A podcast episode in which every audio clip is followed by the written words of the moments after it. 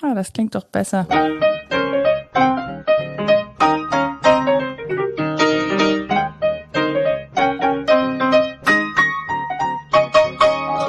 Hallo und herzlich willkommen zu Was denkst du denn? Mein Name ist Nora Hespers. Und ich bin Rita Molzberger. Und das hier ist unsere zweite Aufnahme. Weil wir bei der ersten vergessen haben, den Aufnahmebutton zu drücken. Wir hatten ein sehr schönes, ungefähr ja. 25-minütiges Gespräch gerade, von dem ihr vielleicht nichts erfahren werdet, weil wir gleich ganz andere Dinge besprechen. Aber gut, und ihr hört auch schon, wir sind ähm, digital zusammengekommen an dieses Lagerfeuer.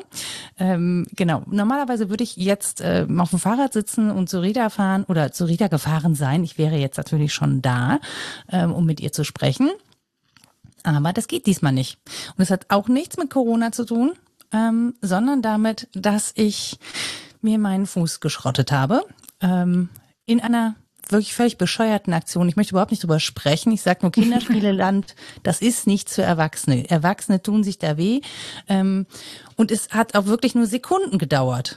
Ja, eine mhm. Verletzung mir selbst zuzufügen, die mich jetzt äh, deutlich unmobiler macht als vorher. Also Fahrradfahren ist nicht drin, Autofahren ist nicht drin. Und deswegen haben wir dann beschlossen, wir machen das jetzt hier wieder mal über Zoom. Mhm. Ähm, und das Thema, was dann eigentlich ja die ganze Zeit aufleuchtete von meinem Auge, war Vulnerabilität. Weil ich doch dachte so, ah, okay.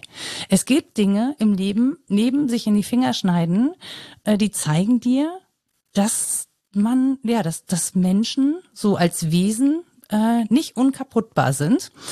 Ähm, und das beschäftigt mich seitdem doch mhm. recht deutlich. Und ich würde sagen, es ist bei Rita auf offene Ohren gestoßen. Ja, auf zweierlei Weise. Also zum einen höre ich dir natürlich gerne zu, wenn du zu klagen hast. Das meine ich überhaupt nicht zynisch, sondern ich will einfach wissen, wie es dir geht und ich will das im Guten wie im Schlechten wissen. Ähm, klar, also die Phänomene im Alltag interessieren mich, wo sich Menschen verletzlich zeigen. Da ist es häufig auch interessant, muss ich ehrlich gestehen.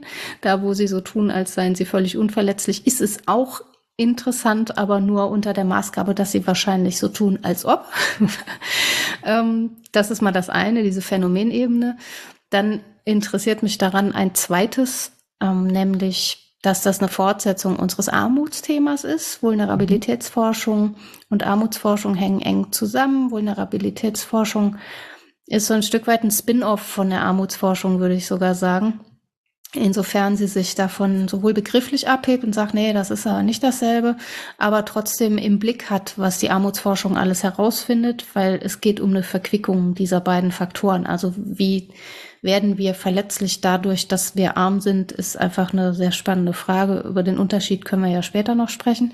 Und das Dritte ist, dass es in der Philosophie einfach eine Strömung gibt, die mich schon immer gepackt hat und die damit zu tun hat, dass wir ja, von der Zweiheit, von der Verwundbarkeit, von der Verletzlichkeit, der Responsivität aber auch, also dass wir immer auf etwas antworten herdenkt und nicht so sehr vom einen Subjekt her, das ist eine starke Tradition, aber es gibt eben auch die Tradition der sogenannten Alteritätsphilosophie schon spät am Abend, ne? Die vom anderen her denkt und die im Prinzip nicht bei eins anfängt, also ein Selbst, ein Individuum, ein Subjekt, sondern bei zwei anfängt. Oder vielleicht sogar bei ganz vielen. Also die fragt, wie das ist, dass wir mit anderen sind und was das über unser Leben aussagt. Und das sind so drei Anschlüsse mindestens, die ich interessant finde an dem Diskurs. Ich kenne den psychologischen leider nicht so gut. Das habe ich dir im Vorgespräch schon ehrlich bekannt. Wir hatten eine tolle Mail dazu mhm. äh, und ich habe auch versucht, das alles nachzuvollziehen. Vielleicht magst du was zu der Mail sagen? Äh, das war tatsächlich, war das ein äh, Facebook-Post meiner Freundin Mona, die wirklich manchmal sehr kluge Sachen schreibt. Also nein, eigentlich schreibt sie immer sehr kluge Sachen. Sie schreibt sie nur nicht immer auf, aber manchmal postet sie die dann auf Facebook. So ist es richtig. Und ich dachte, es passt irgendwie so ein bisschen in unseren Diskurs, weshalb ich sie mit dir geteilt habe. Ich kriege sie auch nicht richtig zusammen, weil sie wirklich sehr komplex und sehr ausführlich war. Das waren einfach so Gedanken aus der Psychologie, von denen ich dachte, dass sie da so ein bisschen mit reinspielen können. Hm, ist auch so. Fand genau. ich auch. Also sie nimmt die Referenz auch auf, wo es äh, mehr darum geht, dass Zusammenleben möglich ist, weil wir eben Gemeinschaftswesen sind und nicht so mhm. selbstständige Einzelwesen und da hat sie Bezug genommen bei Hegel und da hatten wir auch schon mal kurz drüber gesprochen, wie er in das Herz seiner Theorie die Anerkennung einpflicht und sagt, das ist eigentlich das, worum es geht. Ähm, und wenn ich mich schwach fühle, ist die Vernichtung des anderen natürlich eine Alternative, aber die beschissenste, äh, weil eigentlich mhm. will ich Anerkennung und das geht nicht, wenn der andere tot ist, um das mal böse zu übertreiben. Ähm, und sie nimmt auch Ausgriff auf so die idealistische Position, die ja sehr beim Subjekt ist und beim Einzelnen und die dann folgert, dass das Vernunftwesen sich selbst einschränken muss, um den anderen zuzulassen. Mhm. Da ist es aber alles, wie gesagt, noch so von der Eins her gedacht und nicht von der Zwei her gedacht. Und dann hat sie eben viel formuliert aus dem psychologischen Diskurs, den ich nicht so gut kenne, weil ich keine Psychologin bin. Aber ich glaube, dass die Diskurse sich da schön die Hand geben. Also die Philosophie, die Pädagogik und die Psychologie, ähm, die sind da strukturell, glaube ich, sehr ähnlich unterwegs und fragen dann wirklich eher nach Intersubjektivität als nach Subjektivität. Und insofern ist man dann auch ganz nah an diesem Vulnerabilitätsbegriff dran, weil der Einzelne verletzlich ist, natürlich. Aber wir uns auch fragen können, warum uns das überhaupt stört, wie das ist im Diskurs mit anderen äh, und wie wir Sozialleben dann gestalten. Wenn wir davon ausgehen, dass die anderen wie ich verletzliche Wesen sind, dann folgert man ja was daraus, nämlich entweder, dass man das möglichst nicht wahrnimmt und möglichst abpuffert und sagt, wir machen uns alle so unverletzlich wie möglich und gehen auch durch die Welt und nehmen uns selber möglichst so wahr, als wären wir nicht verletzlich. Da lächelst du jetzt, weil dich das betrifft. Was soll ich anderes sagen? Also ich renne ja wirklich durch die Welt und denke auch, mir kann nichts passieren. Ja, genau. Das soll mir schon groß passieren. Das ist, weil du so jung bist. Für die Jugend ist das ja, ja ganz absolut. typisch. Ja, ja. Ich bin unverwundbar. Wobei in der Pubertät hat man das nicht so wahrgenommen. Es ist das frühe Erwachsenenalter, das äh, angeblich das hm, frühe dadurch geprägt ist. Mir gerade erst eingetreten. Ja, genau. An der Schwelle zu deinen Twenties. Aber nee, das ist auch ein, ähm, eine Frage des Selbstbildes und unseres Menschenbildes gesellschaftlich. Ja, also wie gesagt, ob wir rumrennen und so tun, als wären wir eigentlich alle unverletzlich und wenn da mal was passiert, dann ist das unschön, man redet nicht gern drüber und macht sich schnell wieder heile. Oder ob wir sagen, wir wenden jetzt mal den Blick dahin, ähm, wo die Vulnerabilität wirklich zutage tritt und zwar nicht nur beim Einzelnen, sondern auch gesellschaftlich und wir kümmern uns darum. Und das ist eben ein Anliegen von Armutsforschung ja immer gewesen, also zu fragen, wo geht es Menschen schlecht, warum geht es denen schlecht ist es hauptsächlich ein Mangel an ökonomischem Kapital oder zählt dann nicht auch sehr viel anderes dazu? Und an dem Punkt sind wir dann längst, dass wir wissen, es zählt sehr viel anderes dazu, aber man darf auch nicht unterschätzen, wie die Macht der Ökonomie so ist. Ja, definitiv. Und übrigens, falls ihr jetzt denkt, so, äh, worüber reden die? Ich verlinke euch den Facebook-Post von Mona natürlich total gerne in den Show Notes. Dann könnt ihr das dann nachlesen, wenn ihr das möchtet. Ähm, das führt, glaube ich, einfach nur eine andere Richtung als das, was wir hier besprechen. Aber ich dachte, ich teile es auf jeden Fall mal mit Rita, um mir eine Einschätzung abzuholen. Ähm, und zu diesem konkreten Fall, was ich oder was mir aufgefallen ist, ist, ja, wir haben eigentlich während Corona ähm, genug Anlässe gehabt, über äh, Vulnerabilität zu sprechen. Wir sind aber an dem Thema irgendwie immer noch so vorbeigeschraubt. Da ging es uns vor allen Dingen so um Solidarität, ums Miteinander, ums Aufeinander aufpassen. Aber das, was dem zugrunde liegt, ist ja wirklich, ähm, dass wir alle verletzlich sind. Und äh, also sei es durch so ein kleines Virus, das wir nicht sehen, ja, das aber in seiner, in seiner Mächtigkeit uns echt aus, entweder außer Gefecht setzen kann, uns sehr lange beeinflussen kann, wenn wir an so Sachen wie Long Covid denken, oder uns im Zweifel eben auch umbringen kann, was ja auch passiert ist. Ähm, und interessant finde ich, dass ich eben auf diese Verletzlichkeit geguckt habe in dem Moment, in dem an mir etwas kaputt gegangen ist. So, also nicht so ja, ist ja naheliegend, oder? Ja, aber nicht so wie mhm. sonst so blauer Fleck oder ein Finger geschnitten oder so. Ich sehe schon auch, wenn das das nimmst du ja schon nicht mehr wahr.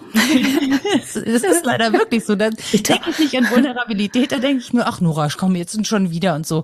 Aber es war wirklich, also auch in dem Moment, als das passiert ist, sind so ganz komische Sachen abgegangen. Also mal davon abgesehen, dass es wirklich Schweine wehgetan hat, ähm, dachte ich so, ach, so schnell geht das. Also ich war mhm. auch wirklich auf so eine, ich war zum einen verwundert, aber zum anderen auch echt so ein bisschen beleidigt, weil ich so dachte so, ey, das, das hat jetzt wirklich ja nur Sekunden gedauert. Hallo, ich bin sportlicher, stabiler Körper. Das kann doch nicht nur Sekunden dauern, bis da so ein Fuß komplett fritte ist. Ja. Also das, das äh, habe ich schon ein bisschen auch als persönliche Beleidigung empfunden meiner Selbstwahrnehmung. Also es geht ja, um wenn man sich Gedanken darüber macht, wie schnell eine Existenz ausgelöscht ist.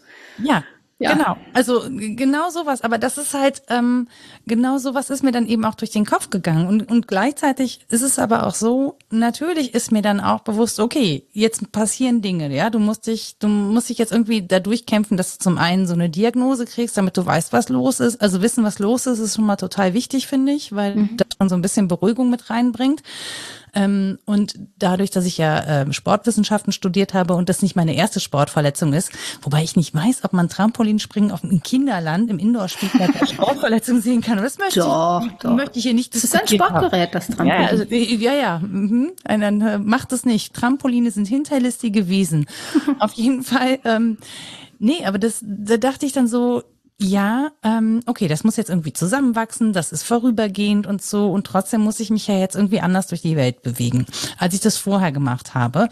Und ich habe bei allem oder meine Haltung dazu ist, ich habe bei allem einfach unglaublich großes Glück, weil ich unglaublich privilegiert bin. Also mir macht es keine Mühe, mich umzustellen und zu sagen, okay, ähm, ich brauche jetzt Krücken, um mich vorzubewegen weil ich ähm, ja ich bin jetzt einer ich, ich sehe mich einer Herausforderung gegenüber und versuche die eben sportlich zu nehmen also versuche diese Herausforderung zu bewältigen und habe eben auch diesen Körper der das kann ja, mhm. also ich habe jetzt nicht irgendwelche anderen Maläste, so dass ich ähm, dadurch, dass ich grundsätzlich sportlich bin, ich kann mich sehr gut auf diesen Krücken fortbewegen, ich kann bin damit immer noch sehr mobil und so. Äh, gleichzeitig stoße ich aber auf Hindernisse, wie alle anderen Menschen auch, die zum Beispiel dauerhaft auf Unterstützung beim Gehen oder beim Fortbewegen angewiesen sind. Ja, und eine der größten Herausforderungen sind dabei echt U-Bahn. Also ähm, die U-Bahn, die Stationen selber, die, die rutschig sind, das Rein- und Rauskommen, wenn kein Aufzug da ist, wenn keine Rolltreppe da ist. Wobei Rolltreppen und nass, also mit Regen zum Beispiel, ist es echt äh, ein riesiges Risiko, wenn man mit diesen Krücken, wenn man da keine, es gibt da so Stöpsel für, aber die habe ich halt gerade nicht. Man rutscht halt wirklich. Ähm, man rutscht in der Bahn auf diesen Bahnböden, wenn es nass ist, weil die arschglatt sind. Und es verweist einen schon darauf, ah Mist, also wie selbstverständlich ich das sonst benutze und wie wenig selbstverständlich das gerade ist, wie viel mehr ich aufpassen muss, mich konzentrieren muss. Und für mich wird es ein, ja, das wird ein vorübergehendes Ding sein. Das wird vielleicht Monate dauern, aber dann bin ich darauf nicht mehr angewiesen. Aber andere Leute sind dauerhaft darauf angewiesen. Ja. Ähm, dann bin ich ein paar Mal Taxi gefahren am Anfang, was unglaublich teuer war, um dann rauszufinden, das erstattet die Krankenkasse nicht, auch wenn das irgendwie Arzttermin ja. notwendigerweise oder so. Ja, aber ich, und dann kommt halt der Gedanke, okay, ich kann mir das leisten, mhm. ja, ich kann das bezahlen. Das ist jetzt äh, nicht so, dass ich dann irgendwie entscheiden muss, kann ich Taxi fahren oder kann ich heute äh, am Ende des Monats noch was essen. In so einer Situation bin ich nicht. Aber wenn ich dann denke an Leute, die sehr viel weniger Geld zur Verfügung haben, an eine ältere Dame, die von ihrer kleinen Rente leben muss, weil sie irgendwie, ähm, ja, Nee, das wäre eine Feminismusdebatte, aber trotzdem, wir wissen, also, naja, ist ja so. Oder eine, eine ja, alleinerziehende Mutter mit drei Kindern, die irgendwie gucken muss, äh, wie sie klarkommt. Das ginge nicht, ja. Und die hätten sozusagen diese Termine nicht wahrnehmen können, die ich selbstverständlich mit dem Taxi angefahren bin. Ähm, oder auch Bahnfahren. Bahnfahren ist unglaublich teuer, finde ich. Ja. So, und wenn ich jetzt überlege, ich muss jetzt ne, viermal die Woche in die Stadt zu irgendeinem Arzt oder Physiothermin, und ich müsste das aus eigener Tasche bezahlen, weil ich sonst nicht so viel Geld habe, dann wäre das eine, eine riesige Mehrbelastung. Ja, das wären irgendwie, lass mich kurz überlegen, vier mal sechs, 24 Euro die Woche nur fürs Hin- und Herfahren, dann mhm. mal vier. Ja, für jemanden mit einem kleinen Budget ist es ein riesen, riesen Batzen Geld. Und da habe ich mir schon überlegt, so, das ist richtig doof. Also für, für Menschen ist sozusagen die eigene Vulnerabilität, die dann dafür sorgt, ähm, dass es zu Mehrausgaben führt in dieser Form, ist es wirklich hängt es sehr eng zusammen. Also Armut und Gesundheit hängen da zum Beispiel sehr eng zusammen. Ähm, auch diese ganzen Zusätze, die ich mir gerade leisten kann, um mich fortzubewegen, um nicht Folgeschäden zu haben zum Beispiel. Das kann ich kaufen, aber jemand, für den das Geld knapp ist, kann das halt nicht kaufen. Mhm. Und da denke ich schon die ganze Zeit, das ist echt unfair. Also das geht nicht über eine Grundversorgung hinaus und wenn dir dabei was passiert, dann dann bist du echt gelackmeiert, wie man so schön sagt. Und das finde ich krass, ehrlich gesagt. Ja, auf jeden Fall. Also deswegen ist es auch der Armutsdebatte, glaube ich, so anhängig. Man spricht ja jetzt dann eher auch von Armutsrisiken als von Armut selbst. Das ist einfach wichtiger und interessanter in der Forschung, sich anzugucken, wer ist da bedroht. Und von vulnerablen Gruppen haben wir dann jetzt im Zusammenhang mit Covid viel gehört. Das ist ein Begriff, der einfach in vielen, vielen Disziplinen wichtig ist. Also verletzlich zu sein, profund verletzlich zu sein, ist ein politisches Thema, ist auch ein juristisches Thema. Wer kriegt da welche Rechte zugestanden? Ähm, es ist ein pädagogisches Thema, ein psychologisches Thema und so weiter. Und es ist insofern nochmal abgegrenzt vom Armsein, weil, wie du es ja auch schilderst, keineswegs nur das ökonomische Kapital entscheidend ist, aber halt auch. Das mhm. geht so ineinander in der Soziologie wird ja von unterschiedlichen Kapitalarten gesprochen, unter anderem, damit man überhaupt in den Blick kriegt, was das denn für Phänomene sind, die uns eine bestimmte Position im sozialen Raum zuweisen.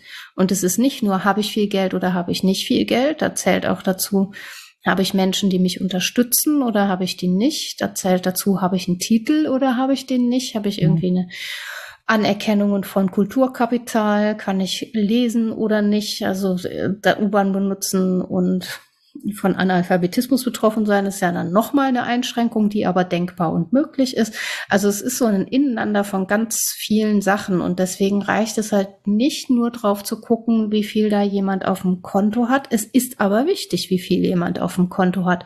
Und es ist auch zynisch zu sagen, na, wir sind ja gesichert, indem wir ganz viel beantragen können. Man kann ja irgendwie Orthesen, Unterstützung und weiß ich nicht. Zum einen dauert das vielleicht wahnsinnig lange und derjenige Mensch, der das braucht, braucht es jetzt und kann es vielleicht nicht vorstrecken. Und die Hürden sind hoch, sehr hoch. Ja. Allein die bürokratische Sprache richtig zu verstehen, selbst wenn sie, ich mache Airquotes, äh, einfache Sprache ist, ist schon so ein Ding. Und auch wie viel Zeit des Tages man dann darauf verwendet, Termine zu machen, sich beraten zu lassen, sich Papiere zuschicken zu lassen, die Dinge auszufüllen und so weiter, mit Absagen klarzukommen. Die psychische Belastung dabei ist noch gar nicht mit eingerechnet, die ist auch dabei. Die zeigt halt, wie vielgestaltig dieser, dieses Phänomen und auch dieser Diskurs sein muss. Und ja, in der Psychologie gibt es so einen Grundlagentext, auf den sich dann grundsätzlich immer bezogen wird. Ich kann das ja einfach nochmal zitieren, damit wir so klar vor Augen haben, was damit gemeint ist, wenn man in diesem Zusammenhang von Vulnerabilität spricht. Das ist von Chambers. Den nenne ich dann nachher auch in der Literaturliste. Und er macht sehr deutlich, ähm, Vulnerability is not the same as poverty. It means not lack or want, but defenselessness, insecurity, and exposure to risk, shocks and stress. Und das macht es, glaube ich, sehr, sehr deutlich. Also es geht nicht drum, ich habe da jetzt mal einen Bedarf und der ist vielleicht unerfüllt, sondern es geht drum, dass ich grundsätzlich und über einen sehr langen Zeitraum ähm, hilflos Risiken ausgesetzt bin, denen jemand anders vielleicht nicht ausgesetzt ist der eine andere Position im sozialen Raum hat. Und da hinzugucken ist, glaube ich, wichtig und auch nicht zu schnell zu sagen, ja Gott, wir sind halt alle verletzlich. Da war ich sehr schnell an dem Punkt. Also menschliches mhm. Leben ist halt eben immer bedroht und so weiter. Ähm, das stimmt. das lohnt auch, so zu denken, weil man daraus ganz andere ethische Schlussfolgerungen zieht, als wenn man davon ausgeht, dass es allen immer eigentlich gut geht. Mhm. Aber man macht es sich zu bequem, wenn man sagt, na ja, das ist eben Conditio Humana, das ist eben unsere menschliche Grundbedingung und da muss man irgendwie mit klarkommen, weil der politische Ausgriff, dass es ja systematische Ausschlüsse von Gruppen gibt, denen nicht gut getan wird und deren Verletzlichkeit nicht gut beantwortet wird, den verliert man aus dem Blick, wenn man das alles gleich macht und sagt, na ja, von Corona sind wir alle bedroht. Ja, ich bin aber dann schon weniger bedroht, wenn ich irgendwie allein auf einer Yacht ein gutes Leben führen kann und mich nicht anstecke. Das ist schon was anderes als ähm, in Phasen hoher Quoten irgendwie ÖPNV fahren zu müssen. Ne? Ja, und ich glaube, also die, also ja, wir sind alle verletzlich, aber die Konsequenzen dieser Verletzlichkeit, die sind halt wirklich sehr unterschiedlich. So, und das merke ich halt, glaube ich, gerade äh, sehr deutlich. Ne?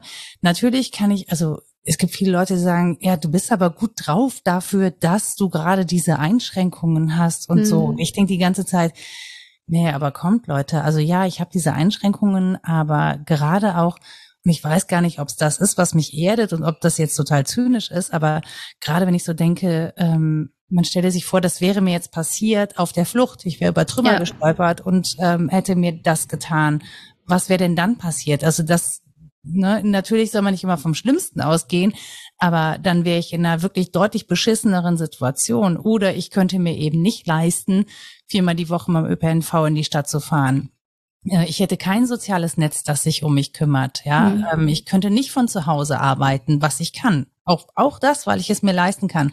Ähm, das soll gar nicht sein, dass es immer mit Geld zusammenhängt. Aber die Konsequenzen, also ich habe ein großes Privileg, die Konsequenzen meiner körperlichen Verletzlichkeit abfedern zu können. Mhm. Ja, und auch mental stabil zu sein und zu sagen, ja, das ist jetzt, ja, das ist jetzt irgendwie nicht so, dass ich denke, Mensch, darauf habe ich gewartet. Ich wollte schon immer mal einen verletzten Fuß haben, um zu gucken, wie es ist.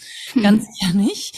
Also, aber ich bin auch nicht, also ich bin eingeschränkt in bestimmten Sachen, aber es ist überhaupt nicht so, dass es mein Leben deutlich schlechter macht. Mhm. So, ja. Und natürlich bin ich froh, wenn ich die Dinger wieder los bin. Ja, ich freue mich, wenn ich wieder normal laufen kann, wenn das mit dem, wenn das einigermaßen okay zusammenwächst, wenn ich dann auch auf absehbare Zeit wieder Sport machen kann und so. Aber allein, dass ich diese Ziele haben kann und dass mein Ziel nicht lauten muss, ja, ich freue mich, wenn ich dann wieder einen Job machen kann oder so, weil mein, weil mein Job beinhaltet zum Beispiel, dass ich durch die Gegend laufe, weil ich im Dienstleistungssektor arbeite, mhm. ähm, irgendwo, keine Ahnung, äh, in einer Kasse bin und weil ich das auch dringend brauche, also weil das auch kein Job ist, ähm, wo ich, keine Ahnung, wo ich eine Sicherheit habe, ja, weil mein Arbeitgeber sagt, naja, wenn du krank bist, bist du krank, ist nicht so schlimm. Mhm. Auch das ist ja eine Sicherheit, die einfach viele Leute nicht haben.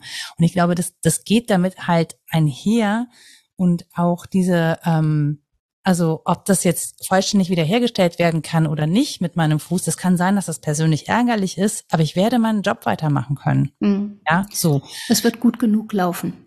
Genau, es wird ja. gut genug laufen und deswegen ähm, ist das ein unglaubliches Privileg und ich, ich würde es nicht gut finden, wenn ich mich an der Stelle dann tatsächlich beklagen würde darüber, dass es ein Widerfahrenes gab ja, naja, gut. Also du bist halt auch jemand, der sehr ungern klagt, denke ich. Aber den Widerfahrenes-Charakter kann man ja auch ernst nehmen, ohne den jetzt an die große Glocke zu hängen und zu sagen, ich arme Maus, kommt die Treppe nicht mehr gut runter für die nächsten zwei Monate. Also kann man auch machen. Ich finde das auch gerechtfertigt. Und ich es gibt ja also Tage, wo man heulen möchte, oder? Dann komme ich die Treppe sowas von schnell ja. runter. und dann nicht wieder hoch. Ja, also auch, dass da Sentiment, Befindlichkeit, Tagesform eine Rolle spielen, das ist ja okay.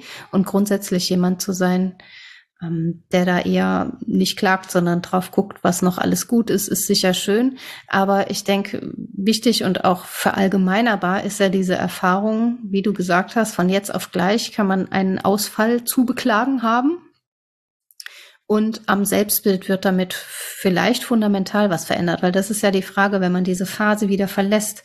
Und das ist ja auch, was wir besprochen haben in Bezug auf Armut. Wenn ich weiß, das ist eine Phase und ein Nadelöhr und ein Tal, durch das ich gehe, all diese Metaphern und danach ist wieder anders, ist das etwas anderes, als wenn das mein Leben bestimmt und ich es vielleicht noch nicht mal reflektiert habe. Mir ist vielleicht gar nicht klar, welchen Risiken, Schocks und Stress ich ausgesetzt bin. Ich halte das für mein ganz normales Leben, weil ich nicht weiß, wie es wäre, privilegierter ausgestattet zu sein. Mhm. Aber jetzt zu wissen, das ist zeitlich und auch systematisch beschränkt. Äh, es ist nicht so schlimm, ob Coach sagt, ne? Ja, das so heißt ja aber trotzdem, dass man was draus machen kann. Man kann zum einen die eigenen Erfahrungen großziehen und fragen, was hat das mit Gesellschaft zu tun? Will ich gesellschaftspolitisch was verändern? Und allein sich bei der KVB zu beschweren, dass das zu rutschig ist, hat ja einen Impact nicht nur für dich, sondern für andere Menschen, die möglicherweise auch ausrutschen. Und man kann daraus ja schon auch Schlussfolgerungen ziehen über ein anderes mögliches Zusammenleben. Also wie es wäre, wenn wir nicht immer so täten, als wären wir unverletzlich. Und ich glaube, das ist die spannende Frage, ob wir eigentlich, da erwische ich mich auch bei, doch zurückkehren wollen zu so einem westeuropäisch idealistischen Bild, wo man sagt, ja, ja, ja, der andere ist schon wichtig und so. Äh, und ich muss da meine Freiheit einschränken, damit ich Gemeinschaft leben kann äh, ne, oder ob ich wirklich radikal vom anderen her denke. und sehe, ja. wie verletzlich ich bin. Tatsächlich. Ja, aber auch wie verletzlich Leben ist. Also natürlich ja. können wir nicht jedes Lebensrisiko abpuffern, aber darum geht's auch gar nicht, sondern es geht auch darum zu sehen, wovon gehen wir eigentlich aus. Und ich gehe halt grundsätzlich davon aus, dass ich einen leistungsfähigen Körper mit mir rumschleppe, an dem nichts kaputt gehen kann. Das meinte ich mit, äh, da bin ich schon auch ein bisschen persönlich beleidigt, dass das jetzt einfach so kaputt ja, ja. gegangen ist. Frechheit. Und diese MRT-Bilder zeigen, ich habe da wirklich sehr gründlich gearbeitet in diesem Fuß. Oh Mann. ja, das ist ordentlich. So, ähm, ich mache das nicht, ich mache keine halben Sachen. Das ist einfach, auch das gehört halt Wenn dazu. kaputt, dann richtig kaputt. Wobei ähm, die, die Apotheose kaputt, die kennst du vielleicht aus dem Moselfränkischen, da sagt man auch, das Meerschweinchen ist kaputt und das heißt, es ist tot. Auch eine Kuh ist kaputt. Ja, das ja, ist ja, ja müssen wir jetzt über Tiere und wie wir über Tiere sprechen, aber kaputt kann auch noch mehr heißen. Ja, also natürlich ist das ein Synonym für, ne, dass etwas nicht mehr funktioniert und damit auch tot ist. Das ist aber jetzt in dem Fall nicht mehr gemeint. Das wächst zusammen. Ich weiß nicht, wie es zusammen, aber es wird irgendwie zusammenwachsen. So. Ähm, Genau, aber das, ähm, das Beschämende finde ich ja wirklich dann daran, dass mir das erste Mal so auffällt, ähm, dass das eben nicht allverfügbar ist, dass mhm. es auch jedem Menschen verfügbar ist, eben ähm, sozusagen die eigene Vulnerabilität erst dann festzustellen, äh, wenn wirklich man so eine Verletzung hat, sondern mhm. Wo man so ständig damit konfrontiert ist und wo das auch ständig eben zu einer Gefahrenlage führt. Naja, ne? es wird aber auch so behandelt, wenn wir miteinander sprechen. Ich habe letztens an einer Fortbildung teilgenommen, die sehr, sehr gut war, da möchte ich gar nicht meckern, aber es ging dann auch um Adultismus, also darum, wie unsere Sicht doch eine sehr erwachsene ist und das Kind aus dem Blick verliert, wie wir diskriminieren schreiend und sehend und ach in allen möglichen ähm, Kontexten. Jedenfalls war dann die Anschlussfrage, welche Kinder sind denn besonders gefährdet, irgendwie missbräuchlich behandelt zu werden.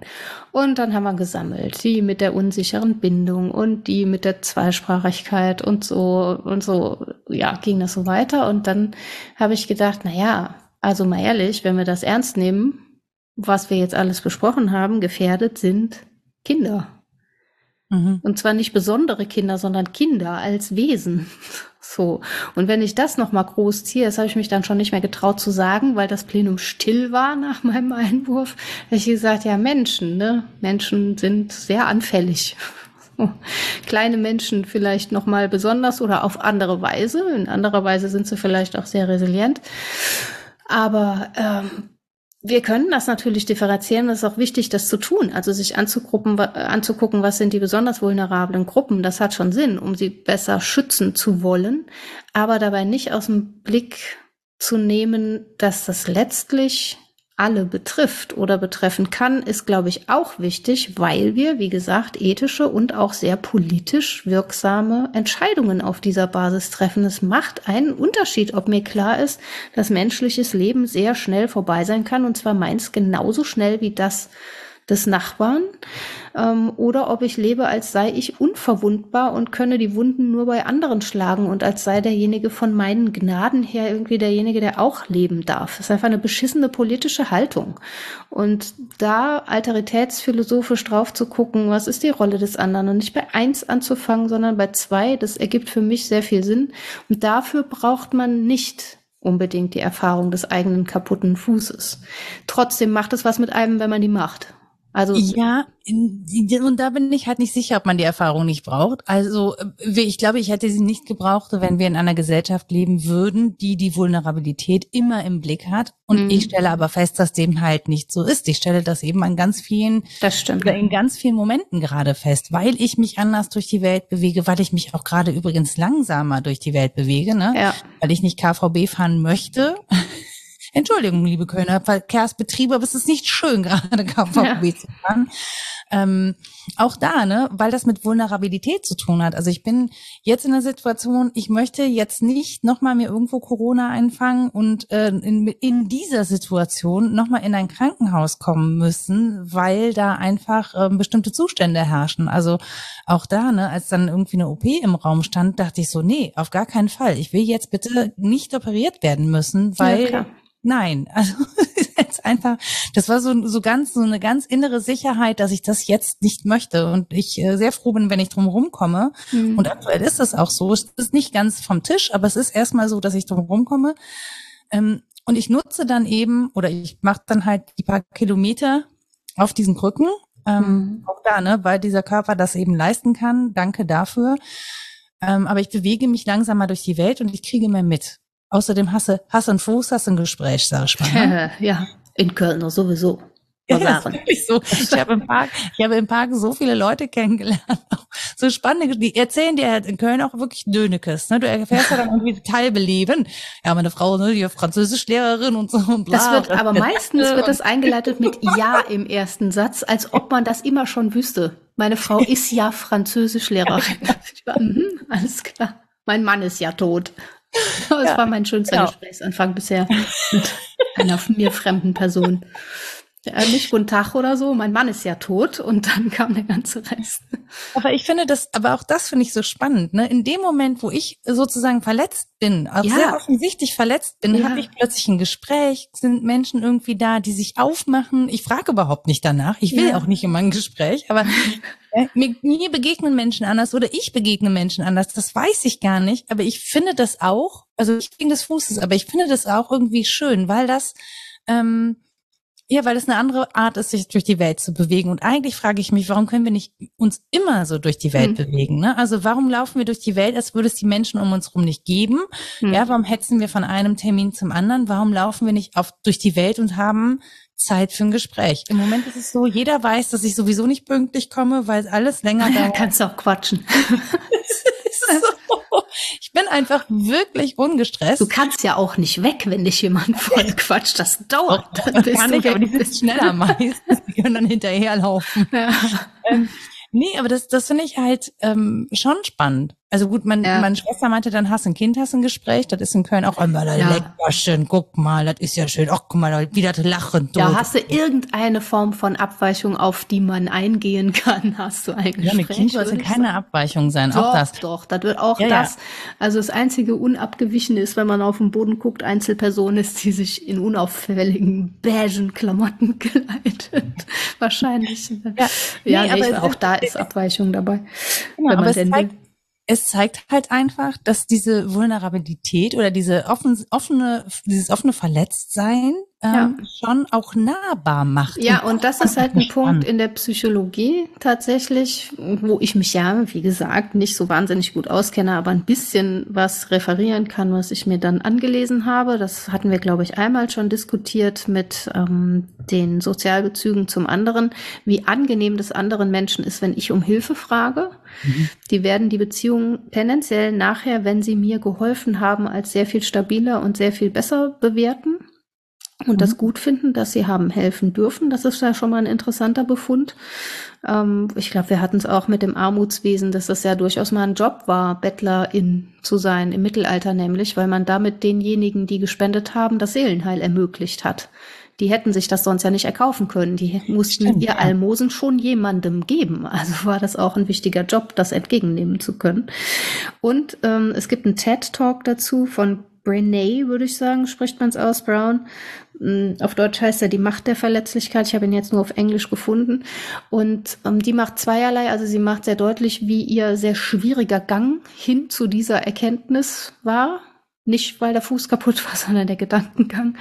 Ähm, dass genau das so ist, wie du es beschreibst, nämlich dass die Offenheit, die ich zeige und die, ja, offene Flanke nennt man das, glaube ich, sind ja häufig mhm. auch so Kampfmetaphern, ne? dass die dem anderen auch ermöglicht, drauf zu verzichten, da reinzustechen wenn ich das zeige. Monster. Ja, ja, ja. Es sind mhm. häufig Kampfmetaphern. Das liegt auch daran, dass wir unser Sozialleben häufig in Kampfmetaphern ähm, deuten. Wie das aber auch darin begründet ist, dass wir, also sie macht es neurophysiologisch fest, ähm, sehr auf Defizite orientiert sind. Also sie beginnt schon den TED Talk damit, wie sie so erzählt, stellen Sie sich mal vor, Sie haben Ihr, wie heißt denn das auf Deutsch, Mitarbeitergespräch, glaube ich, mhm. wenn Sie denn so einen Job haben, in dem das vorkommt. Und die Chefin sagt 27 total super Sachen, was sie alles geleistet haben und wo sie besser geworden sind. Und sie sagt, uh, one opportunity for growth.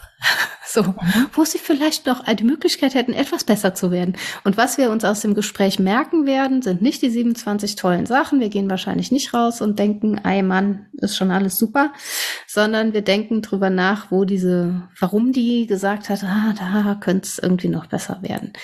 Und das ist, glaube ich, schon was, was viele Menschen kennzeichnet, dass das ähm, locker drüber hinweggehen, was mir alles an Kritik und an Negativen widerfährt, sehr schwer ist. Ich mhm. kau da tendenziell sehr lang drauf rum. Das heißt, auch mich verletzlich zu zeigen, birgt ja das Risiko, dass jemand richtig reinhaut in die Wunde oder mhm. in die mögliche Wunde. Und da haben wir einfach Schiss vor. Also wirklich so offene Flanke, ich sag's nochmal, zu zeigen und zu riskieren, dass da jetzt jemand reinhaut, verbal oder auch physisch, ist total schwierig. Und das kann man dann auch abpuffern, indem man sagt, oh, man muss auch Nehmerqualitäten haben. Und ich sage, alles Kampfmetaphern. Aber mhm. eigentlich geht es um was anderes. Ich glaube wirklich, dieser Ermöglichungsgedanke, sozial sein geht anders und geht, da werde ich jetzt normativ, auch besser, wenn wir uns so zeigen. Das ermöglicht zum Beispiel überhaupt erst, das ist das Argument von Brown, ähm, tiefe Liebe mhm. oder eine Beziehung, die das Wort wert ist. Es geht eigentlich nur, wenn man sich auch verletzlich zeigt. Und das ist letztlich ja schon ein großer Gewinn, den wir haben können. Oder es ist tatsächlich noch radikaler. Da habe ich nochmal über Levinas nachgedacht. Wie gesagt, Alteritätsphilosophie. Und es ergibt überhaupt erst Sinn, Sozialität zu denken, wenn ich sie vom anderen her denke. Und es geht nicht so sehr darum, wer ist äh, der andere, denn ist der so wie ich, dann kann ich dem die gleichen Rechte zusprechen oder so, sondern es ist grundsätzlich so, dass all mein Leben darauf verwiesen ist, dass es von anderen herkommt.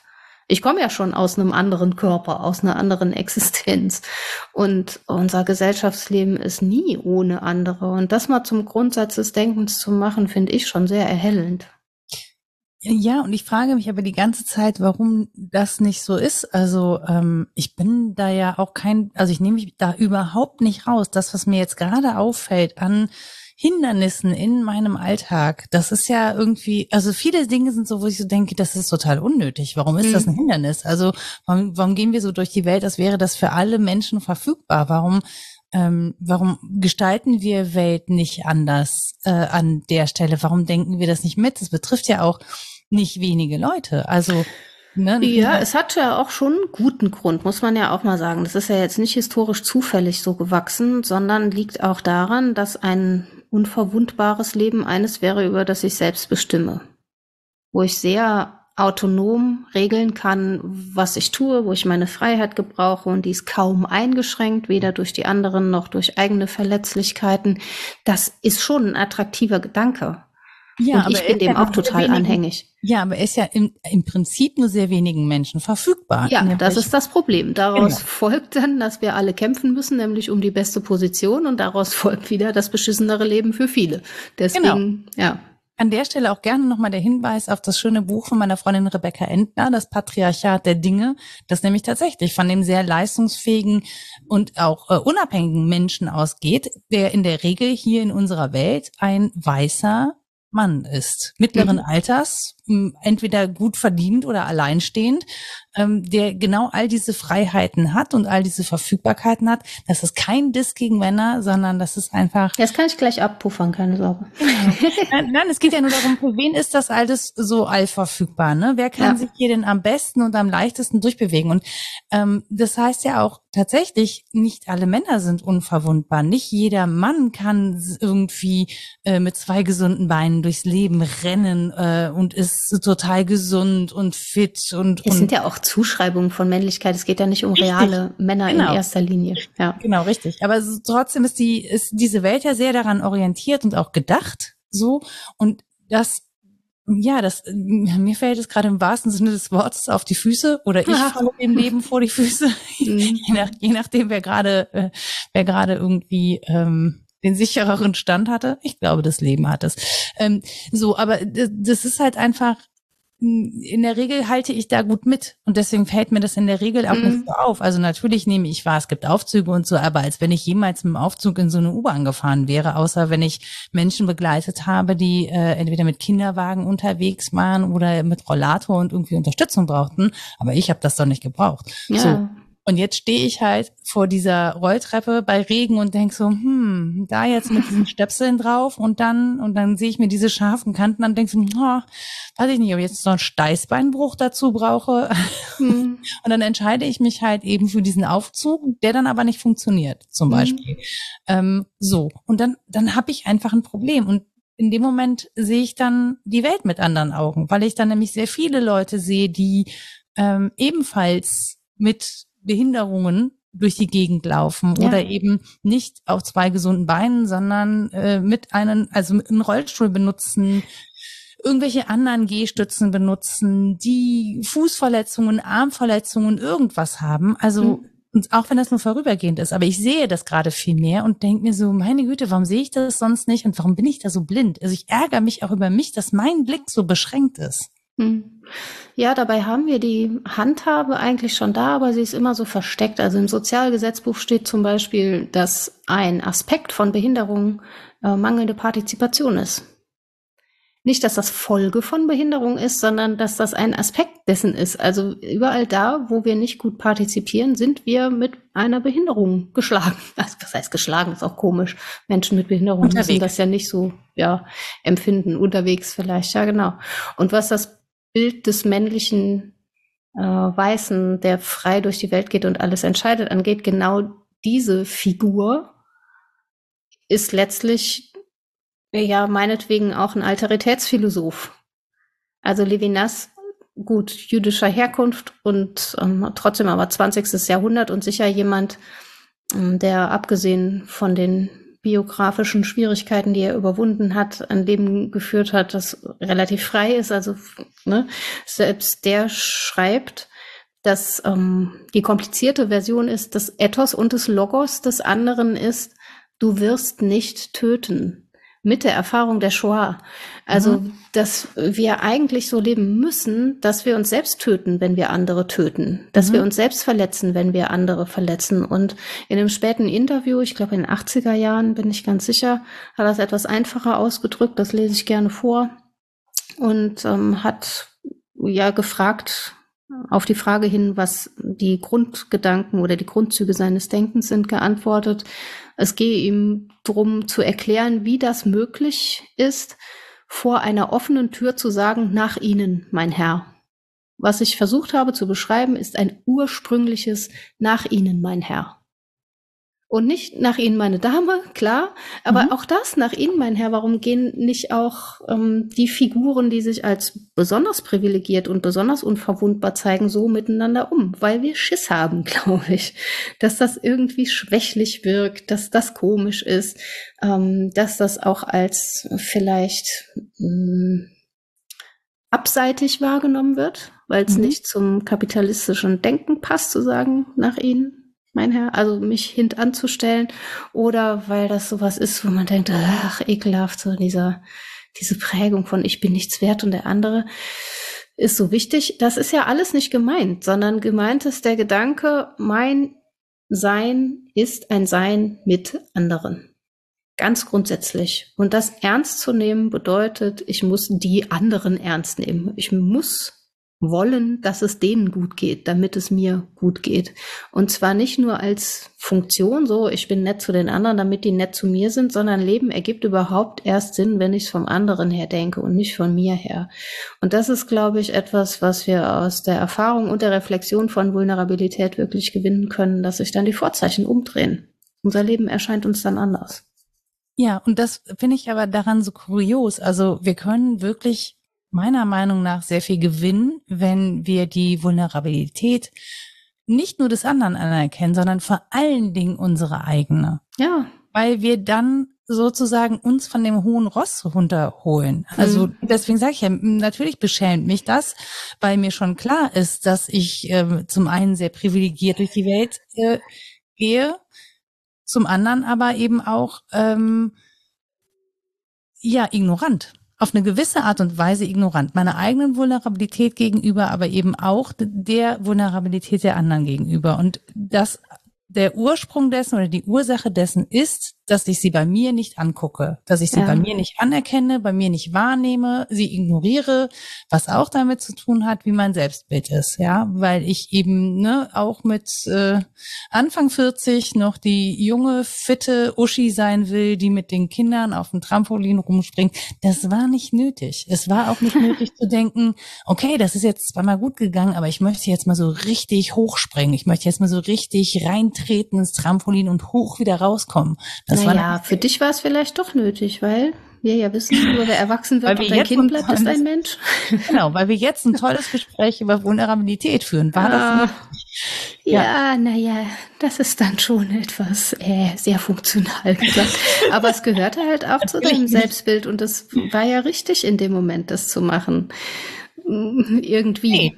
Nee, es wäre nämlich, ich hätte das, glaube ich, nicht gemacht, wenn ich mir meiner Vulnerabilität bewusst gewesen wäre. Ja, das wäre. kann sein. Ja. So, warst ja? du aber nicht. Also für den Moment Richtig. war das noch. Mh. Hm. Genau. Ja, und ja, klar. natürlich für, für ein gewisses Risikobewusstsein oder für, für eine recht, gewisse Risikobereitschaft ist es vielleicht gar nicht so schlecht, das ignorieren zu können. Mhm. Aber die Frage ist halt nach dem dauerhaften Zustand. Und für mich ist es so, ähm, dass ich gerade wirklich also eine andere Perspektive einnehme und ich fände es zynisch zu sagen, ich finde das bereichernd, aber ich lerne einfach gerade total viel. Ich, ich lerne ähm, die Welt mit anderen Augen zu sehen. Ähm, und ich weiß gar nicht, wie lange das anhält, aber ich finde das, also ich empfinde das gerade als total wichtig. Ähm, und ich weiß noch gar nicht so richtig genau, was ich daraus mitnehme. Aber zum Beispiel den Gedanken zu sagen, naja, wenn ich meine eigene Vulnerabilität anerkenne, dann, dann äh, bin ich dem anderen gegenüber gütiger, nachsichtiger, mhm. freundlicher, ähm, äh, ja, keine Dir Ahnung. Dir selbst gegenüber vielleicht sogar auch. Richtig, ja, ja, genau, richtig. Aber mhm. genau das ist es halt, ne? Also ähm, so mit so einem bisschen, ja, ein bisschen mehr Demut durch die Gegend laufen. Und das klingt, das klingt immer so, so christlich niederwerfend, so ist es aber gar nicht gemeint. Nee, finde ich überhaupt nicht. Also wirklich, also ja, vor, de, vor der Anerkennung dessen, dass man halt kaputt gehen kann. Ja. ja? Ja, ja. Ähm, zu sagen, okay, was mache ich hier eigentlich? Wie wollen wir miteinander umgehen? Wie wollen wir miteinander leben? Wäre das nicht ein viel schöneres Leben, äh, wenn wir das an uns und aneinander feststellten und uns das auch zugestehen würden, dass das nun mal so ist? Ähm, und im Kleinen, finde ich, klappt das ganz gut, so im Freundeskreis und so. Mhm. Aber ich würde mich so freuen, wenn das im Großen genauso gut klappt. Ja, ja, ja, da kommen mir halt immer äh, gerade aktuell wieder große Zweifel. Ich bin da total bei dir und würde dasselbe folgern, habe ich ja jetzt auch ungefähr eine Dreiviertelstunde lang getan. Und trotzdem gucke ich dann auf die aktuelle politische Weltlage oder auch nur die europäische und denke, ja, scheiße. Also im, im Wortsinne, ne? Ich, was, kann ich da Verletzlichkeit noch fordern als was Gutes? Muss ich da nicht auch sagen, und jetzt äh, verhärten im bösesten Sinne ist vielleicht nötig, sich hart machen und irgendwie durch. Wie kann ich da noch vertreten, dass es irgendwie gut ist, seine Verwundbarkeit zu zeigen, wenn ich weiß, dass äh, es da eine Gegenpartei gibt, kein kein Miteinander, sondern eine Gegenpartei und dass die Rüde jede Verletzlichkeit ausnutzen wird. Ähm, das ist schon auch ein Kontext, den man aufrufen muss, glaube ich. Und trotzdem glaube ich, wir kämen nicht in solche Situationen, wenn wir von vornherein vulnerabilitätssensibler denken und handeln würden. Und deswegen bleibe ich dabei, dass es eigentlich die Form ist, die uns ein besseres Zusammenleben garantieren würde. Mit all den möglichen kritischen Einlassungen und den möglichen ja, Schwierigkeiten, die daraus folgen. Genau, und das ist, ich glaube, deswegen ähm, ist es vielleicht gerade noch mal wichtiger, das bewusst zu machen, ja, weil es im Prinzip das ist die Art der Prävention. Das ist eigentlich das, was man leben müsste, wenn man eben wollte, dass Menschen anders miteinander umgingen als das, was wir da gerade sehen, aber was wir auch in, in vielen, vielen anderen Zusammenhängen schon vorher in vielen Ländern gesehen haben. Also, mhm. und auch da, ne, da hat halt keiner hingeguckt. Warum gucken wir da nicht hin? Also warum sehen ja. wir diese Verletzlichkeit nicht? Warum gibt es gerade diese Unterschiede in der Behandlung ähm, ukrainischer Geflüchteter und ja, das Menschen, sind die guten Flüchtlinge, ne? Genau und Menschen, die von woanders kommen, das ist ja auch das ist ja unsinnig. Also als wenn die weniger vulnerabel wären. Das sind ja wirklich die vulnerabel. Also warum können wir nicht da anerkennen, ähm, in der Gesamtheit, dass Menschen bedroht, dass menschliches Leben bedroht ist, dass mhm. es einfach so hoch vulnerabel ist und das ähm, ja, dass das einfach so eine krasse Bedrohungslage ist. Warum fällt uns das so schwer? Also ich, ich, ich inkludiere mich da auch mit. Ich ja? auch. Ja. ja, nicht ein bisschen besser, sondern ich habe da genauso wenig hingeguckt. Ich hatte das genauso wenig auf dem Schirm hm. ähm, und musste jetzt eine lange Entwicklung nehmen, um auch ein politischerer Mensch zu werden. Und auch übrigens das eben, weil mich diese Vulnerabilität von Menschen so anrührt, weil es hm. mich so anrührt. Ähm, wie, wie hart das ausgenutzt wird und wie hart auf der anderen Seite Menschen sozusagen die eigene Vulnerabilität missachten, ignorieren und sich dadurch über andere Menschen stellen. Vielleicht auch genau deswegen, also mhm. um eben die eigene Vulnerabilität nicht zugeben zu müssen. Und darunter entsteht ja ganz viel der Brutalität. Ne? Also ja. das, das, das sind ja diese Angstspiralen, die damit ähm, einhergehen. Ähm, die auch dazu führen, dass eben brutalste Gewalt angewendet wird, weil eigentlich man im Innersten selber Angst hat zu sterben und dann sich eben, dann gibt es so Hierarchie und Machtgedöns und so. Also das ist jetzt die, wieder so eine psychologische Variante. Aber auch da kommen wir ja wieder auf Vulnerabilität. Wenn ich weiß, ähm, dass das, was ich anderen antue, auch mir selber widerfahren kann und das passiert in solchen Kriegen und zwar mhm. schneller, als man bis drei zählen kann, ist man halt selber auf der anderen Seite und selber eben Opfer oder kaputt. Ja, um das mal, also, also tot ja. einfach. So. Ja. Und, und das ist halt das, was mir so unbegreiflich ist. Also zu glauben, dass das würde einem selbst anders ergehen. Das ja. ist ja Unsinn. Ich verstehe das schon. Das liegt dran, wenn, glaube ich, ohne das psychologisieren zu wollen, dass man sich zu lang als ein solcher Mensch oder als eine solche Gesellschaft verstanden hat und was anderes gar nicht eingeübt hat. Ich glaube aber, das andere ist immer da. Man kann daran erinnern, man kann das hervorholen. Und mich macht das Staunen vor der Größe derer, die dann nicht fragen, und wie gewinnen wir jetzt den Krieg, sondern die fragen, wie können wir im Frieden leben. Hm. Immer noch, auch unter dieser Gewalterfahrung. Levinas ist einer, der da dazu zählt. Und da gibt es ja viele auch im Diskurs. Die werden dann vielleicht nicht so gehört, die sind auch tendenziell nicht so laut. Das ist die Tragik, die dazugehört. Aber ich kann ja immer noch fragen, wie gelingt das denn? Wie können wir gut miteinander sein? Auch wenn ich gerade erfahre, dass dass so viel Leid zugefügt wird, muss ich nicht umschwenken und sagen, und jetzt erst recht, sondern ich kann daran festhalten.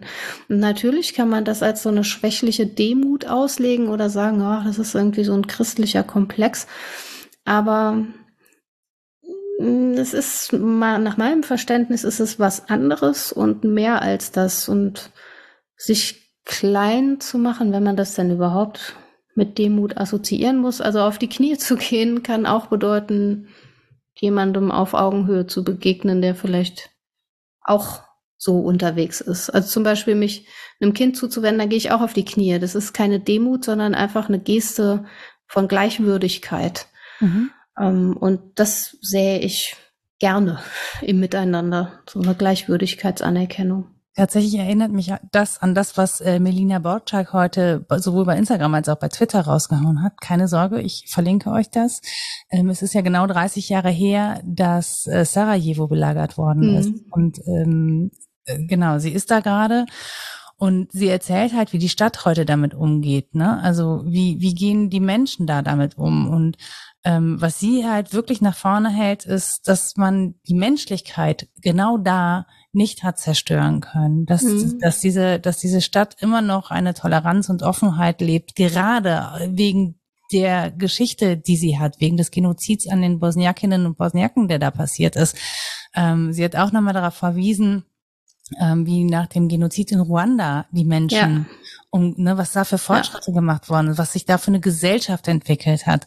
Das heißt, menschliches Leben kann so sein. Man kann im Angesicht dieser Verbrechen und dieses Grauens ähm, genau das leben, nämlich diese diese Achtung voreinander, diese Achtung vor der gegenseitigen Vulnerabilität, vor der eigenen Vulnerabilität, das ist schon möglich, ähm, das zu machen. Und es ist aber trotzdem weiterhin bedroht. Also gerade wenn wir äh, nach, äh, nach Bosnien-Herzegowina gucken, ist es hoch bedroht, wenn wir uns angucken, wie äh, der Nationalismus und Faschismus in Serbien wieder mhm. Zulauf bekommen. Ähm, da wird sehr, da gibt es sehr viel Russland-Unterstützung.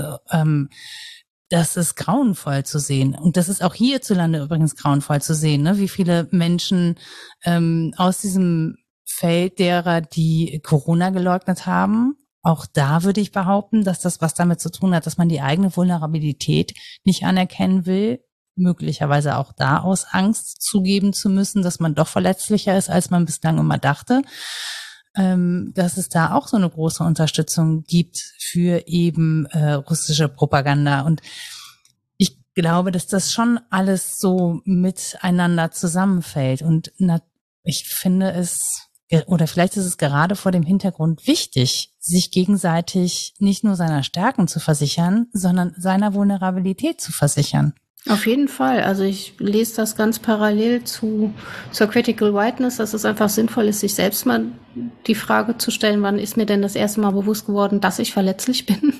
Und auch zu wissen, in welcher Weise bin ich das im Verhältnis zu anderen, vielleicht sehr viel mehr oder sehr viel weniger, also auf die Privilegien auch so einen Blick zu gewinnen. Das kann, äh, das kann schon ein Zugewinn sein an Offenheit. Und politisch ja, dran festzuhalten, ne, dass friedliches Miteinander möglich ist. Das ist ja gar nicht so einfach festzuhalten, ja, wenn ich bedroht bin. Genau, friedlich und rücksichtsvoll. Ja. Also wirklich in, in umsicht, umsichtig und rücksichtsvoll, glaube ich. Das wäre das, was ich mir wünschen würde. Dass, ähm, dass man ein bisschen mehr aus sich selbst heraustritt. Was ist das bei dir gerade? Sturm. Ach krass. Sehr alte Fenster. Sehr, sehr alte Fenster, die die Rechnung Wärmekosten in die Höhe treiben werden und Sturm. Es klingt ein bisschen so, als würde jemand hinter dir Staub saugen. Nee, Sehr laut. Das ist ja. ein Baum, der wackelt. Okay. Tatsächlich. Das hat mich gerade beim Sprechen abgelenkt. Ich weiß gar nicht mehr, wo ich war. Nein, aber eine, eine rücksichtsvollere und eine umsichtigere ähm, Weltwahrnehmung fände ich total super. Ähm, ja, und, und auch dem Rechnung zu tragen. Und ich weiß gar nicht, ich, oder ich verstehe überhaupt nicht, warum so viele Menschen genau dagegen rebellieren. Ich glaube, wir würden alle gewinnen, wenn wir uns das zugestehen würden. Auch übrigens im Hinblick auf Klimapolitik. Mhm. Unser, ja, wir werden das nicht überleben, wenn wir nicht irgendwas tun, um uns zu schützen ja, um uns. Menschen sind so schnell irgendwie belastbar durch Hitze, durch Kälte. Also wir haben, ich glaube, die, die meisten Erfindungen wurden einfach um die Vulnerabilität menschlichen Lebens herum gemacht. Ja, so ein Haus, so ein festes, das eben übrigens auch so einem Sturm trotzt, hat was ja. damit zu tun, Auf jeden dass man Fall. sich eigentlich dessen bewusst ist, dass jetzt draußen rumrennen und in einem Zelt schlafen nicht die beste Idee wäre, wenn man ja. keine Höhle zur Verfügung hat. Ja, ja genau. also allein wenn man das weiß, ähm, da muss man doch mal auf die Idee kommen zu sagen, okay, das ist was, das muss all verfügbar sein. Es für mich, also ja, also auch andere. Ich glaube halt, dass diese Imagination davon, unverwundbar zu sein und die Person zu sein, der es am allerbesten geht, wenn sie selbst ihr Leben regiert, dass sie so attraktiv und so wirkmächtig ist, dass viele die ganz schlecht loslassen können. Also man kann so leicht Gedankenexperimente anschließen, die sofort andere Konsequenzen zeitigen. Zum Beispiel, wenn man sich nach Rawls fragt, wie eine eine gute Gesellschaft eingerichtet sein müsste, dann kommt man bei dem Prinzip raus, die müssten wir einrichten nach Prinzipien, unter denen wir noch nicht wissen, welche Position wir in dieser Gesellschaft beziehen. Ich müsste die also so denken, dass es egal ist, wo ich dann nachher lande. Und dann wäre ich sehr vulnerabilitätssensibel. Mhm. Dann würde ich sehr darauf achten, dass das gut abgepuffert ist und dass es selbst da, wo es vielleicht ähm, ein, eine Existenz ist, die ich mir nicht total wünsche, immer noch eine gute Existenz ist. Aber Menschen sind äh, ja häufig nicht gut bereit davon, abzuweichen, dass sie diejenigen sein könnten, die die allerbeste Position da innehaben und dass die anderen dann eben nur so Beiwerk sind.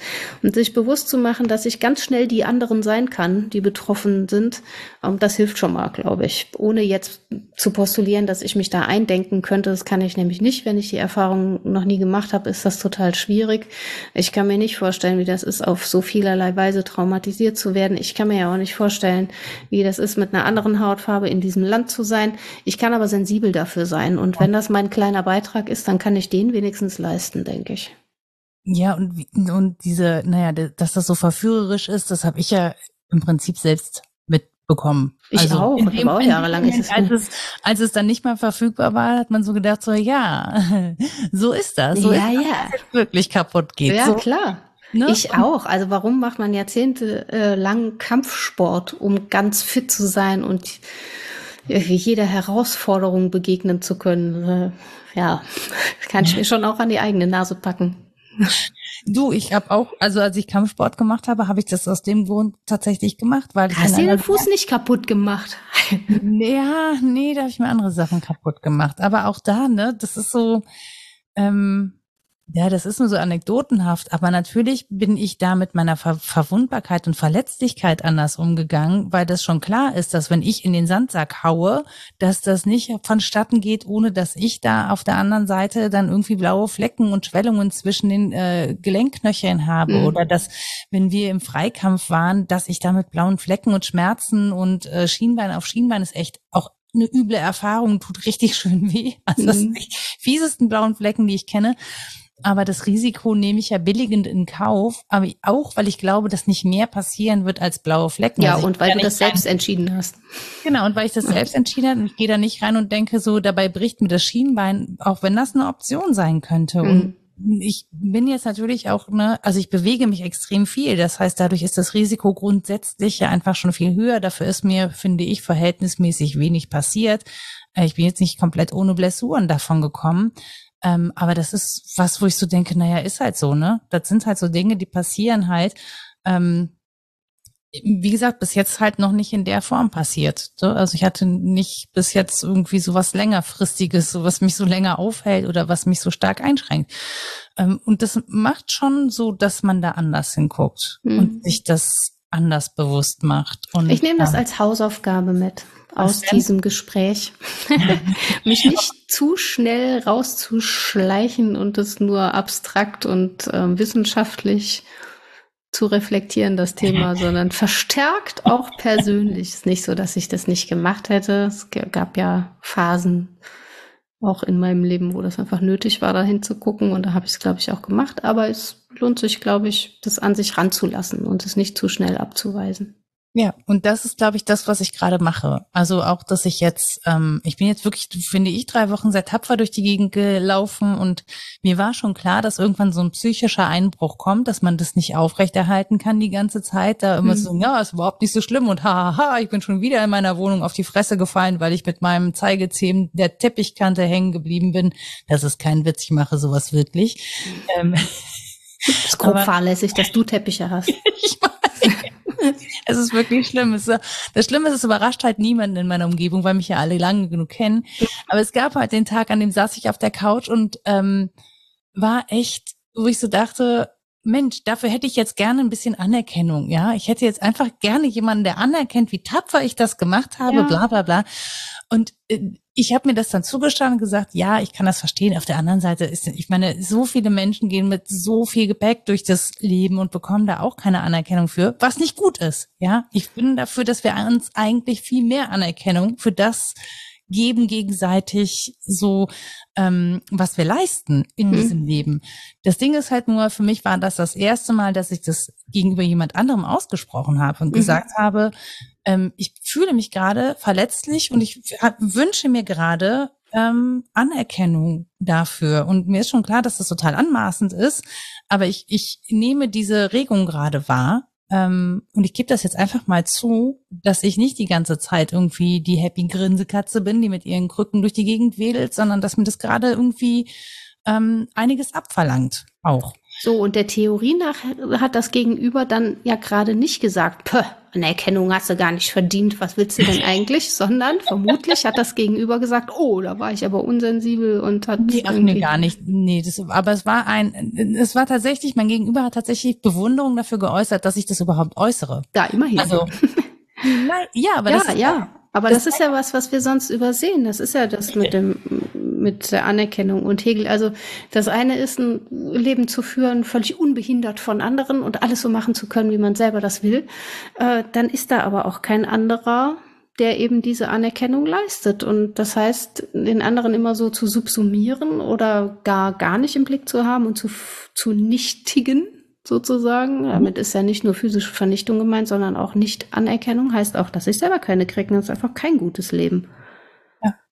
Und ich finde genau deswegen also ähm, vielleicht ein bisschen mehr etablieren, auf einer persönlichen Ebene miteinander zu sprechen und nicht nur auf dieser Leistungsebene sich ein bisschen mehr zu interessieren. Das ist übrigens das, was in, in meinem äh, Freundeskreis gerade passiert, ähm, weil wir im, im Freundes- und Kollegenkreis ein Todesfall hatten, der uns wirklich rausgehauen hat. Und man mhm. merkt einfach, dass gerade oder dass das einen großen Einfluss hat auf den Umgang, den wir miteinander pflegen, dass wir sehr viel rücksichtsvoller, ähm, das waren wir äh, tatsächlich durch diese Pandemie und durch dadurch, dass wir alle wussten, so, da sind Kinder und es muss betreut werden und so, hatte man schon gemerkt, dass das Private irgendwie deutlich mehr in den Vordergrund rückt, dass wir anders miteinander reden, dass wir ähm, mehr da reingucken, was brauchen wir jetzt gerade, um arbeiten zu können, um miteinander irgendwie in Kontakt treten zu können, wer hat da welche Bedürfnisse, das ist mehr in den Vordergrund getreten. Aber jetzt auch vor allen Dingen sich noch mehr um das persönliche Wohlergehen der anderen mhm. Person und zwar vorrangig zu kümmern, bevor man über Arbeit redet. Ähm, das hat sich gerade total verändert und ich finde, schade, dass es dazu so einen Fall brauchte, also ne, den Verlust mhm. brauchte, um das leben zu können. Auf der anderen Seite finde ich es aber total wichtig, dass es da ist.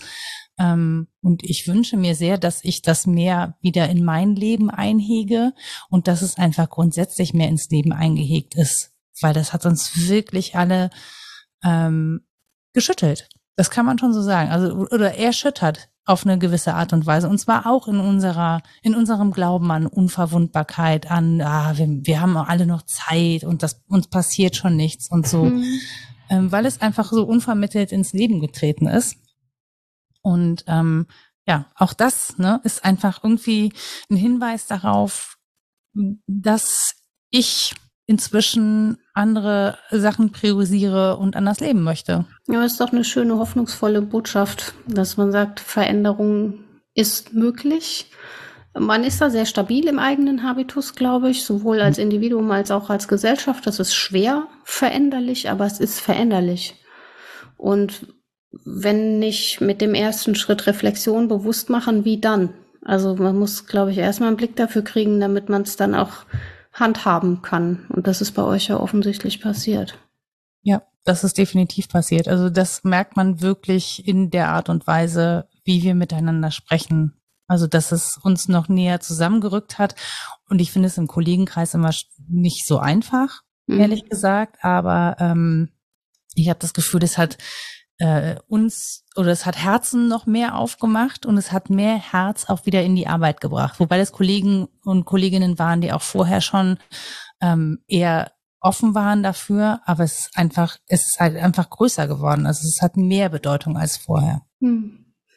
Also geht doch. Ist das unser Schlusswort? Geht doch.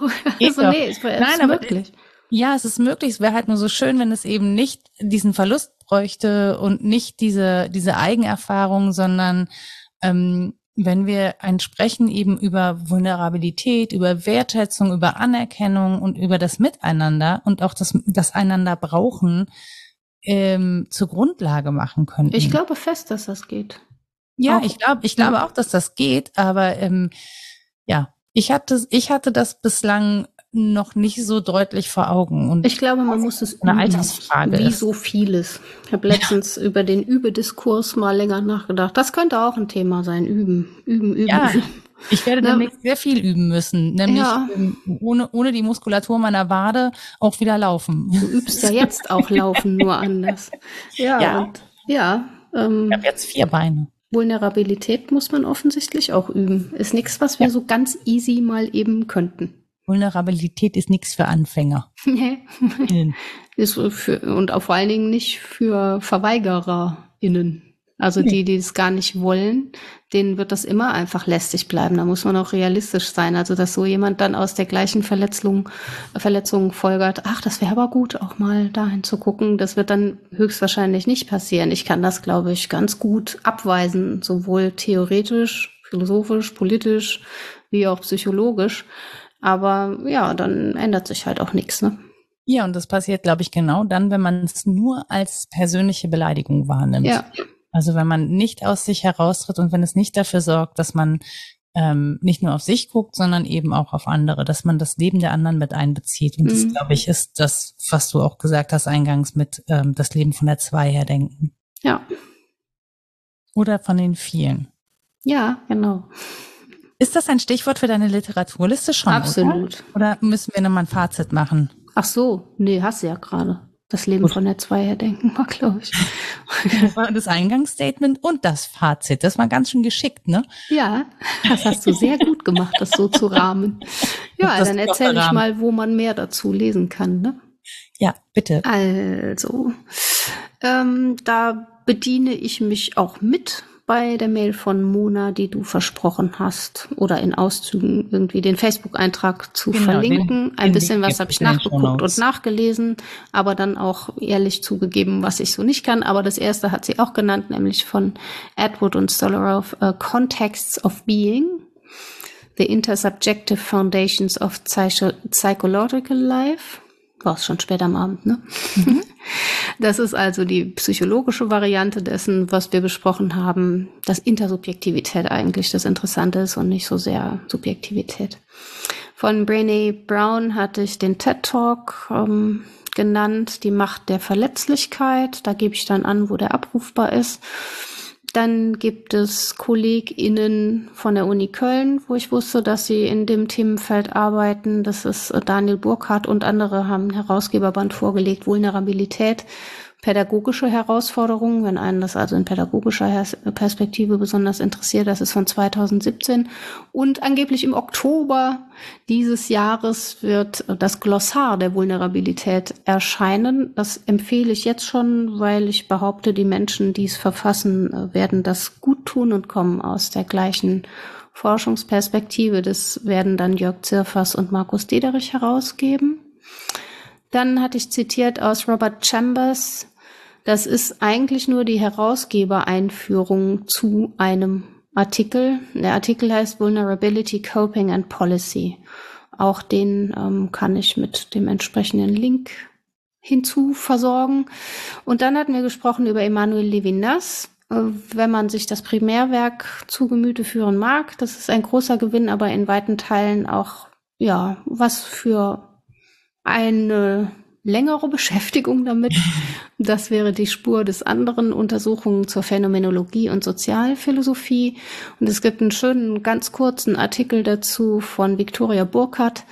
Die heißt, äh, der heißt die Ethik des anderen als Philosophie der Freiheit und ist in einem kleinen Bändchen, das heißt Befindlichkeiten, die anderen und ich.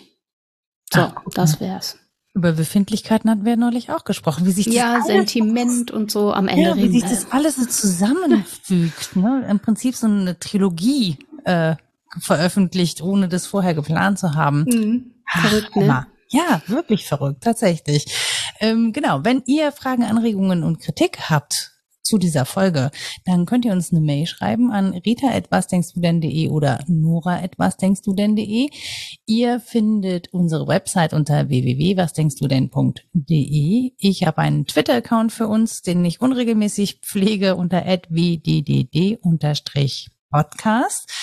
Und wir haben eine Seite bei Steady im Übrigen, auf der ihr uns ähm, entweder einen Euro im Monat spenden könnt oder ein Jahresabo abschließen könnt. Das klingt sehr, ähm, ja, hochtrabend. Das ist aber im Prinzip dasselbe in grün, nur müsst ihr nur einmal überweisen und nicht zwölfmal. Das wären dann zwölf Euro.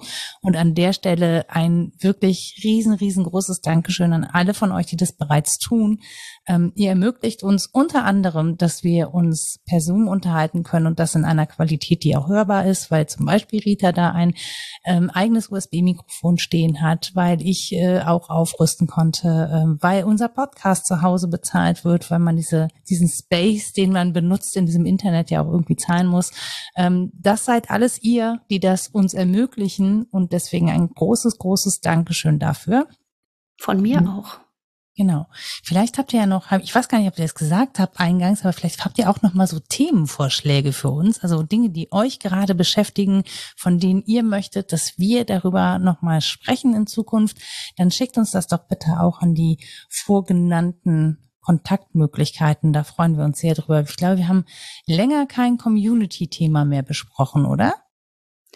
Ja, wir haben sie angerissen, aber wir haben sie vielleicht nicht ähm, gut genug berücksichtigt und vor allen Dingen haben wir nicht so was aufgenommen, was wirklich nicht in unserem eigenen Denken schon war, sondern wo wir so ja. neu angefangen haben. Aber da wäre ich auch gern bereit zu, natürlich. Ich finde immer interessant, was andere interessiert.